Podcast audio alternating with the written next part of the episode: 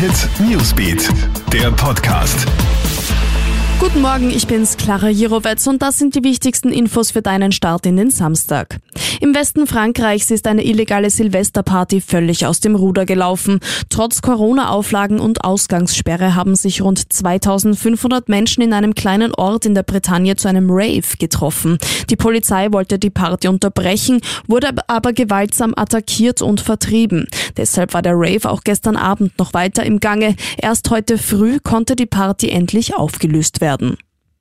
Riesenärger bei unseren deutschen Nachbarn. Dort mangelt es nämlich schon jetzt an Impfstoff. Seit Sonntag sind in Deutschland 165.000 Menschen geimpft worden. Das klingt viel, ist es aber nicht. Vor allem, wenn man bedenkt, dass der Impfstoff von BioNTech und Pfizer in Deutschland hergestellt worden ist. Auch in Österreich kommt man mit den Corona-Impfungen nur schleppend voran. Hier haben bisher weniger als 7.000 Menschen eine Dosis erhalten. Zum Vergleich, in Israel, das ähnlich viele Einwohner hat wie Österreich, sind schon über eine Million Menschen geimpft worden.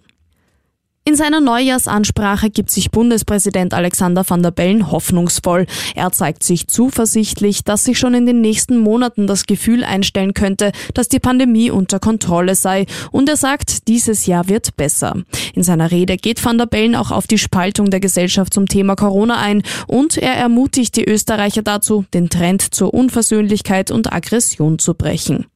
Alle Stories findest du online auf KroneHit.at und natürlich hörst du sie auch bei uns stündlich im KroneHit Newsbeat. Ciao und bis bald. KroneHit Newsbeat, der Podcast.